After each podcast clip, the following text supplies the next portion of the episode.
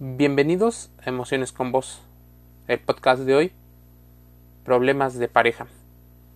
Para muchos, la felicidad es un fin, el objetivo final de toda relación. Para muchos es el camino. Pero para todo es necesario encontrar el modo de expresar nuestras necesidades con claridad y atender las de la otra persona has tenido seguramente alguna discusión de pareja. Probablemente quieres repararlo y saber si tu pareja te quiere realmente o está dispuesta, incluso si tiene la capacidad de resolver el problema. Incluso, ¿te has puesto a pregunta, te has hecho la pregunta de si tú tienes las habilidades hoy que solucionen el conflicto? Bueno, lo primero que tienes que saber es los motivos por los cuales discutes. Es normal conflictos en la pareja, pero el problema no es ese en ocasiones, sino cómo se afronta la situación y cómo se soluciona. Ya hemos visto en otro artículo que existen dos tipos de conflicto de pareja bien diferenciados en función de su origen.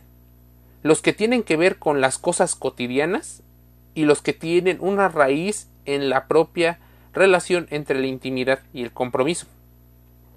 Los conflictos que se generan por cosas cotidianas en ocasiones son una oportunidad para negociar y estrechar lazos. Lo que muchas personas llaman la barrera que va nutriendo la relación.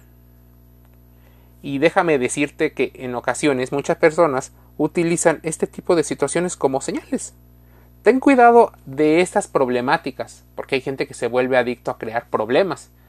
Probablemente no te darás cuenta como muchas de las situaciones o se tenderá a confundir con otras características porque tienen similitudes. Difícilmente nuestro pensamiento nos lleva a hacer lo racional que quisiéramos con las emociones. Las sensaciones de ira, enojo, malestar, decepción, desprecio y asco se viven de una manera muy diferente.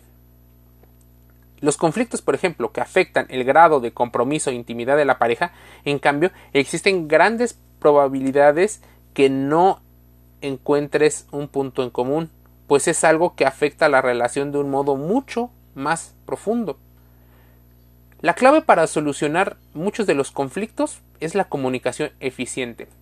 Y me dirás que probablemente no te enseñaron a comunicarte de manera eficiente, o que, por otro lado, pensarás que tú te comunicas bien y que en un porcentaje de responsabilidad el otro tiene más responsabilidad que tú. Es como echarle la culpa o hacerte la víctima.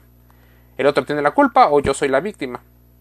Esa dualización, esa polarización de situaciones es muy problemática a la hora de abordarlo.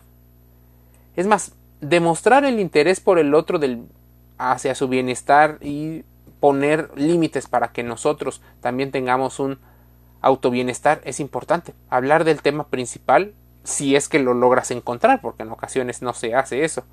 No generalices el conflicto y tampoco lo particularices.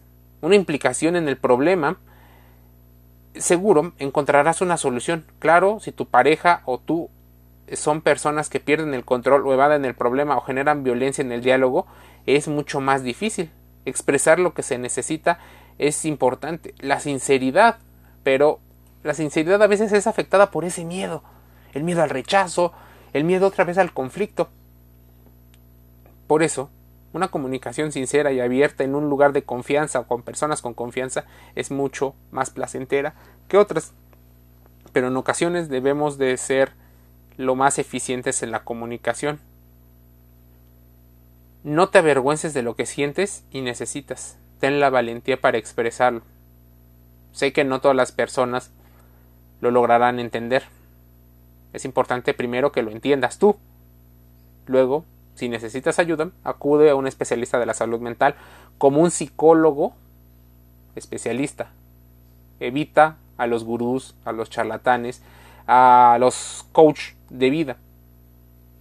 Porque normalmente ellos tienen una combinación entre ciencia y una combinación New Age. De hecho, ya tenemos un podcast relacionado con eso porque pareciera que te dicen lo que quieres escuchar. Una mezcla de cosas que va teniendo la sabiduría popular, pero no la ciencia. Porque en la ciencia lo que hicieron fue estudios medibles, comprobables, utilizaron escáneres, test, en muchas situaciones que ayudan a muchas personas a entender las cosas. Y no te dan lo que quieres escuchar. Sé específico con el detalle. Mira, para muchos las, los conflictos de pareja es esa situación que podría unirnos o separarnos. Existen riesgos, pero también las claves de la solución. Cada pareja es un mundo, sin duda. Para cualquier persona que se dedica, por ejemplo, a la psicología, sabe que es capaz de que las personas compartan afirmaciones sobre qué pasa y por qué viene en el origen. En los conflictos de pareja hay que salir de la inmovilidad, el reproche y el atrincheramiento. Los conflictos se pueden superar y pueden fortalecer de alguna manera la relación. Los conflictos de pareja son una realidad normal que ocurre en el ciclo vital de una relación afectiva. Estas dificultades generan en ocasiones desencuentros que tienen un importante alcance. Son las crisis de pareja que cuestionan y ponen a prueba la relación. Aunque la palabra crisis parece tener una connotación negativa, algunas personas en realidad consideran que se trata de un momento vital de la pareja o de la relación donde se anuncia que existe una situación donde se debe de haber ajustes, reflexiones y a veces racionalización. En otras ocasiones, reconectar con las emociones. Una buena relación de pareja no se construye desde la evitación y tampoco desde el afrontamiento. Pero seguramente eso ya lo has escuchado. Una crisis de pareja puede ser una oportunidad para construir una relación diferente. El autoconocimiento puede ser una de las claves y ese autoconocimiento significa identificación. Considera que también existe una acción y un cambio. Debemos de regularnos de manera emocional según la valoración que hagamos de las situaciones que se producen. Porque puede haber enfado, culpa, rencor, celos, miedo a perder no perdonar, difícil poder pasar la página. Hay personas en las que el conflicto aumenta debido a la distancia emocional. La asociación de la relación sexual con el afecto es muy importante. Por ello, existen tres esenciales pilares del autoconocimiento.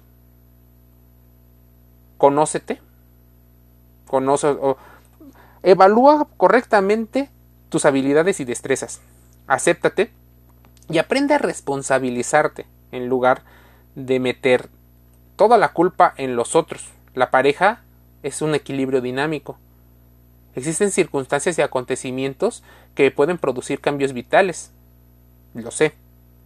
Las emociones en la pareja puede haber una situación donde haya culpa los sentimientos de incapacidad, de indefensión para resolver problemas, lo entiendo, pero debes de aceptarlo a ti mismo, tal vez aunque no se lo digas al principio a nadie.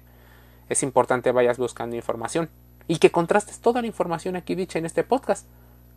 Tal vez falta de deseo de hacer feliz al otro, falta de interés por estar en una pareja por miedo en ocasiones a las constantes discusiones, falta de admiración hacia la otra persona, sentimientos de celos, es más, existen personas que se sienten inferiores a su pareja debido a su propia autoestima, pero también hay personas que eligen una persona superior porque eso las hace sentir seguras y con confianza aunque ellos no lo tengan. Entonces ese vínculo podría traer ventajas y desventajas. Aprende a sentir cómo se vive el estrés, la ansiedad, la tristeza, la rabia y el enfado. Existe una disminución o ausencia de conductas afectivas verbales, como un te quiero, o unos no verbales, como los besos, abrazos, eh, charlas juntos, la comida. También puede haber falta de respeto, de modos verbales o de modos que normalmente es el más común, el pasivo agresivo. La falta de comunicación adecuada. Deseos de evadir la relación de pareja, malas amistades. Uno de los comunes también puede ser el que suelas evadir la relación o que no te lleves bien con la familia política. Existen muchas situaciones. Los pilares de una saludable relación de pareja seguramente deben ser la confianza, el erotismo, la amistad y el deseo de cuidar.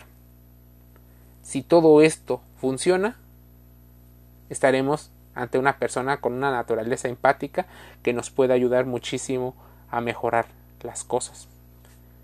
Ojalá este podcast te haya servido y que identifiques muchos de los problemas más comunes, porque ellos son los celos, la comunicación pasivo-agresiva y el uso de la culpabilidad, la falta de tiempo juntos, la incompatibilidad de maneras de ver situaciones incluso de vivirlas, falta de proyectos de vida en común, problemas de convivencia, problemas en los repartos de responsabilidad, la mala comunicación, la desatención y la mala asignación de tareas. Emociones con vos te deja este podcast para la reflexión. Te invita a suscribirte gratis a los podcasts en Spotify, Apple Podcasts, Google Podcasts y Anchor FM. Te un saludo.